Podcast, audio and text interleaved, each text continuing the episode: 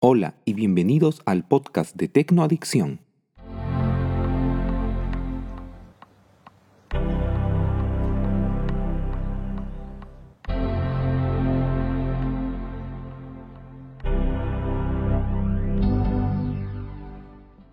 Hoy es jueves 11 de noviembre y vamos con las noticias.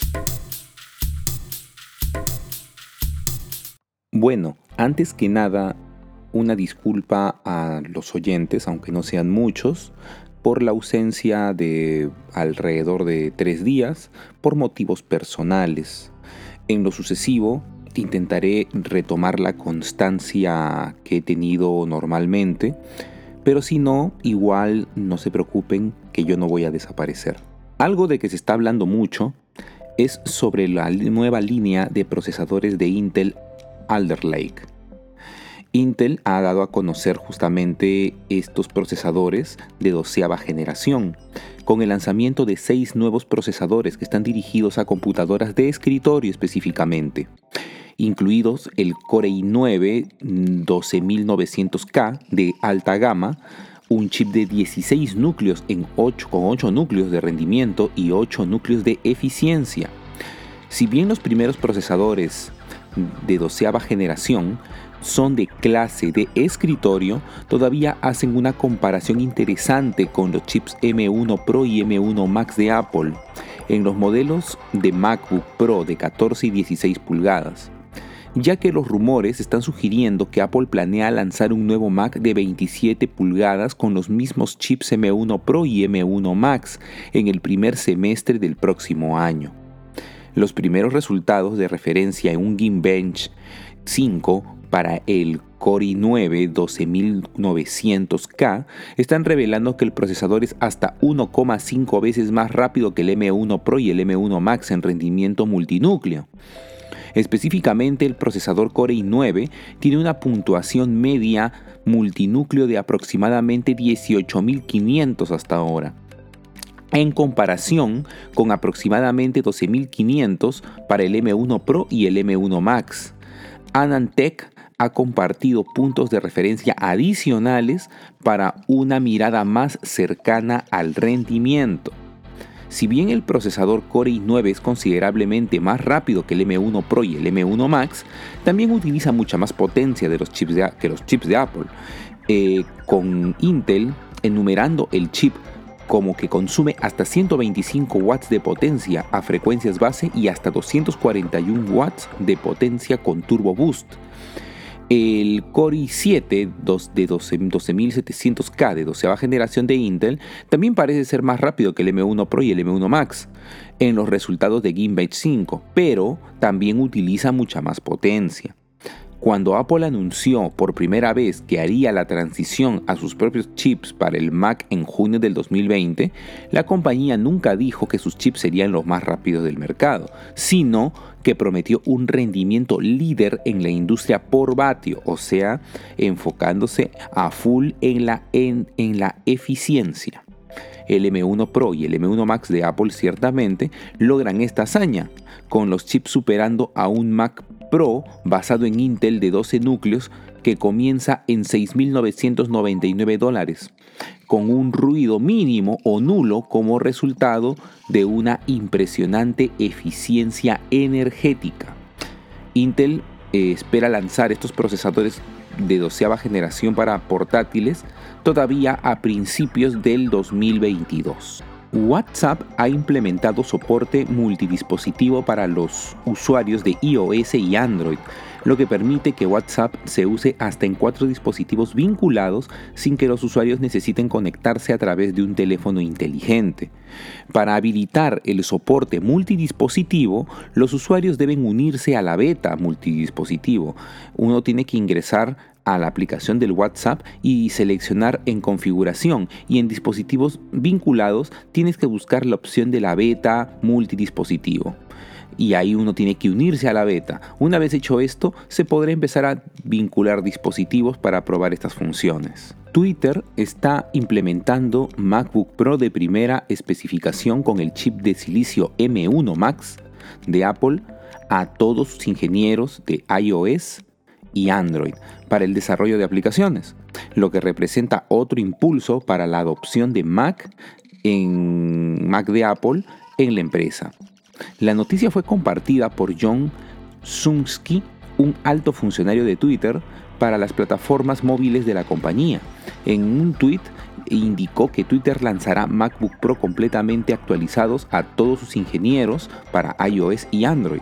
Él también ha agregado que los nuevos Macs de Apple están mostrando mejoras significativas en el rendimiento de primera línea para el desarrollo de aplicaciones de Twitter en comparación con los Mac Intel utilizados actualmente. Se sigue hablando sobre la nueva generación de los MacBook Air, que probablemente se estén lanzando en el transcurso del año 2022. Al cambiar el diseño de manera drástica de las nuevas MacBook Pro, se espera que parte de este diseño sea adoptado en la nueva MacBook Air conservando su esencia. Se habla de que podría contar también con un notch para poder almacenar la cámara y de esa manera poder aprovechar mejor los marcos, así como también se está hablando de sacarlo de colores como se sacaron los iMacs de 24 pulgadas a inicios de este año, lo cual le daría un enfoque más juvenil, un enfoque mucho más fresco para que pueda tener mucho más pegada dentro del mercado.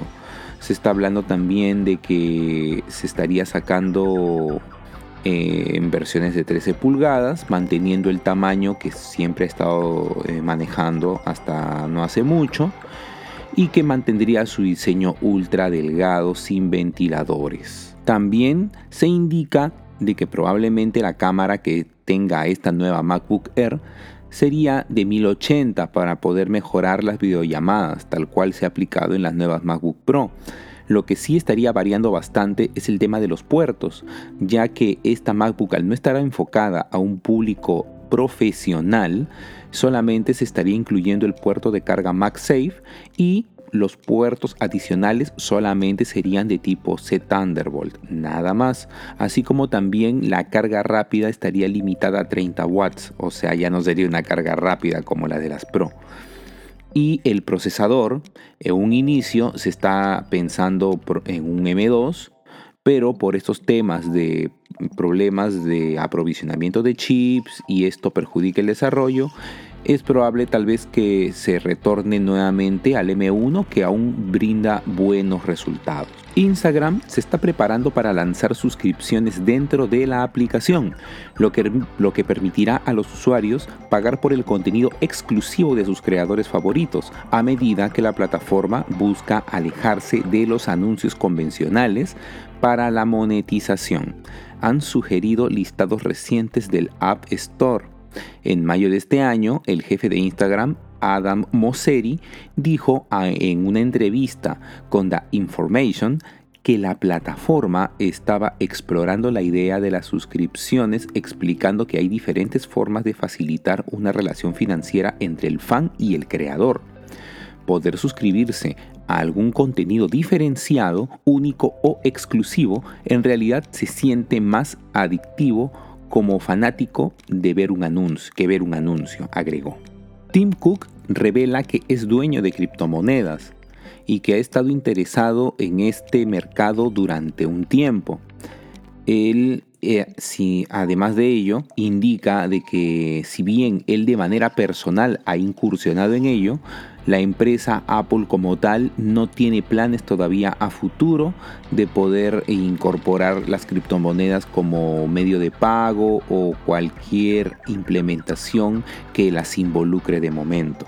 En la cumbre Dealbook de The New York Times, Tim Cook dijo que los clientes actualmente ya tienen una opción de elegir entre querer una plataforma segura y protegida o un ecosistema que permita eh, instalaciones de aplicaciones por vías externas. Creo que tiene esa opción Oil.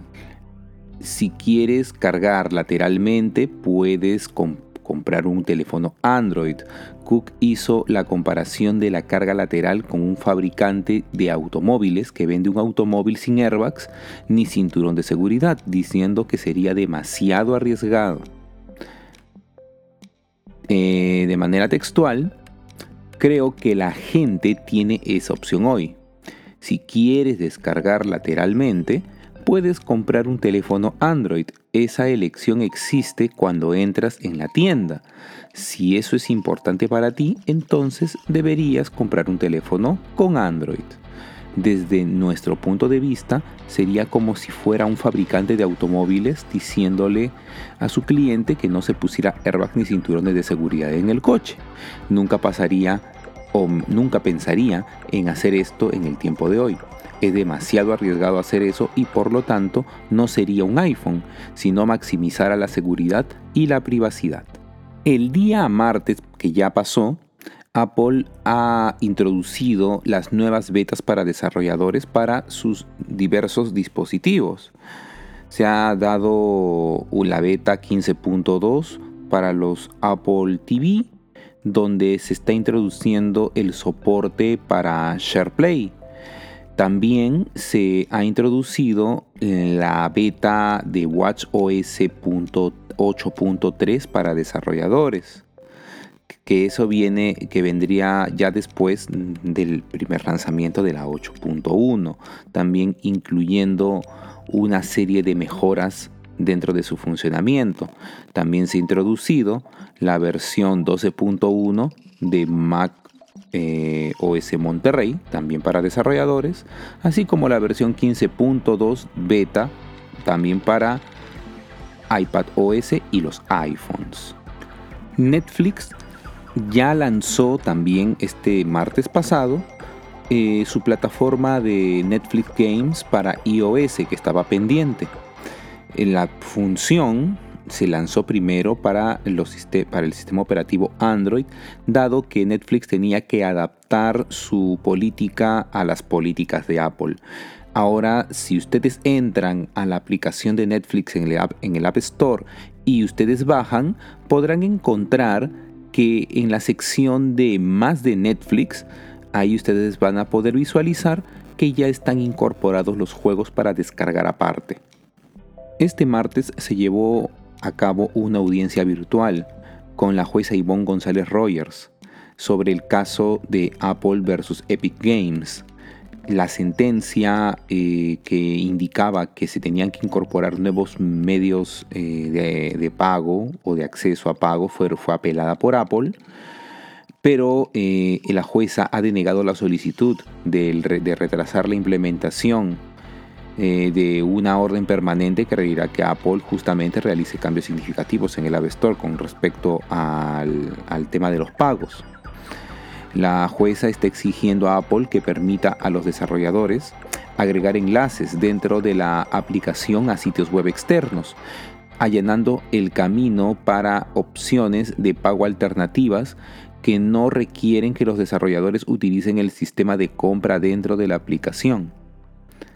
En la decisión original, Apple recibió 90 días para implementar los cambios.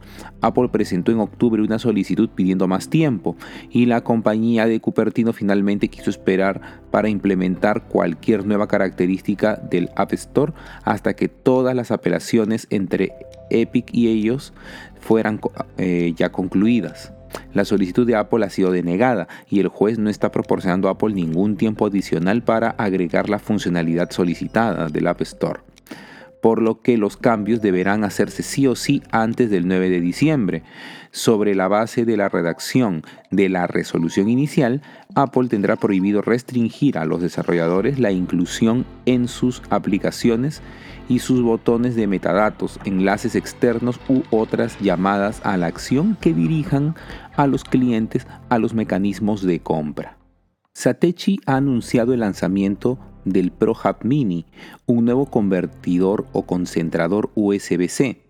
Está diseñado para los nuevos modelos de MacBook Pro M1 de Apple. Si bien estas nuevas MacBook contienen puertos diversos como de HDMI, como puertos para tarjetas SD y los puertos eh, Thunderbolt tipo C y el MagSafe, hay, aún hay puertos que no han sido considerados, como por ejemplo los puertos USB-A y también el puerto Ethernet. Justamente este Hub Mini está contemplando esos puertos y los está colocando en este nuevo, en este nuevo accesorio, que a su vez contiene una entrada de jack adicional, que aparte de la de alta impedancia, y dos conectores USB-C para recuperar los que se estarían ocupando para darle energía a este nuevo accesorio. Apple ha anunciado el debut de Apple Business Essentials, un nuevo servicio basado en suscripciones que ofrecerá gestión de dispositivos como configuración e incorporación, almacenamiento en iCloud y acceso opcional 24/7 al soporte de Apple para pequeñas empresas con hasta 500 empleados. Apple Business Essentials permitirá a las pequeñas empresas configurar, implementar y administrar fácilmente los productos de Apple desde cualquier lugar y habrá una aplicación Apple Business Essentials a la que los empleados podrán acceder para descargar aplicaciones corporativas como Webex o Microsoft Word. Después de haberse lanzado las nuevas betas para desarrolladores, de las versiones 15.2 para iPhone, iPad, 12.1 para macOS Monterrey, 15 eh, también para los Apple TV y la 8.3 para los Apple Watch, se han lanzado las mismas versiones, pero ya en versión pública, para que de esa manera, de manera opcional, los usuarios puedan ir trasteando las nuevas funcionalidades que se están incorporando para la futura 15.2 final. La nueva película de Tom Hanks, Finch, que fue eh, lanzada por la plataforma de Apple TV Plus, ha establecido un nuevo récord de espectadores en el servicio, según Deadline, citando fuentes anónimas con conocimiento de lo bien que funciona el contenido de Apple TV Plus. Deadline dice que Finch tuvo el fin de semana de apertura más grande en la historia de todo Apple TV. Esta película, que es protagonizada por Tom Hanks, eh, cuenta la historia de un hombre, un robot y un perro que sobreviven en un mundo post-apocalíptico. De la descripción. Disney Plus tiene 118 millones de suscriptores globales de pago, ha anunciado la empresa hoy en su informe de ganancias para el cuarto trimestre del 2021. El servicio de streaming ha ganado 2,1 millones de suscriptores en el último trimestre y 44.4 millones de suscriptores en el transcurso de los últimos 12 meses. En noviembre del 2020, Disney Plus tenía 73,7 millones de suscriptores, por lo que su crecimiento durante el último año ha sido astronómico. Disney Plus ha superado todas las expectativas desde su lanzamiento en noviembre del 2019, cuando salió el servicio por primera vez. Disney había indicado en ese tiempo que tenía una meta de llegar a 60 o hasta 90 millones de suscriptores para el 2024, un hito que alcanzó antes de finales del 2020. Disney ahora espera tener de 230 a 260 millones de suscriptores en todo el mundo para el 2024. Y si Disney alcanza ese objetivo, Disney Plus tendrá más suscriptores que Netflix incluso a octubre del 2021, Netflix cuenta con 213,5 millones de suscriptores en todo el mundo. Sin lugar a duda, Netflix y Disney son los dos servicios de streaming más populares, con recuentos de suscriptores que superan a otros servicios como Hulu y Apple TV Plus. Hulu, por ejemplo, tiene 43,8 millones de suscriptores, y Apple nunca ha compartido su número de suscriptores hasta el día de hoy.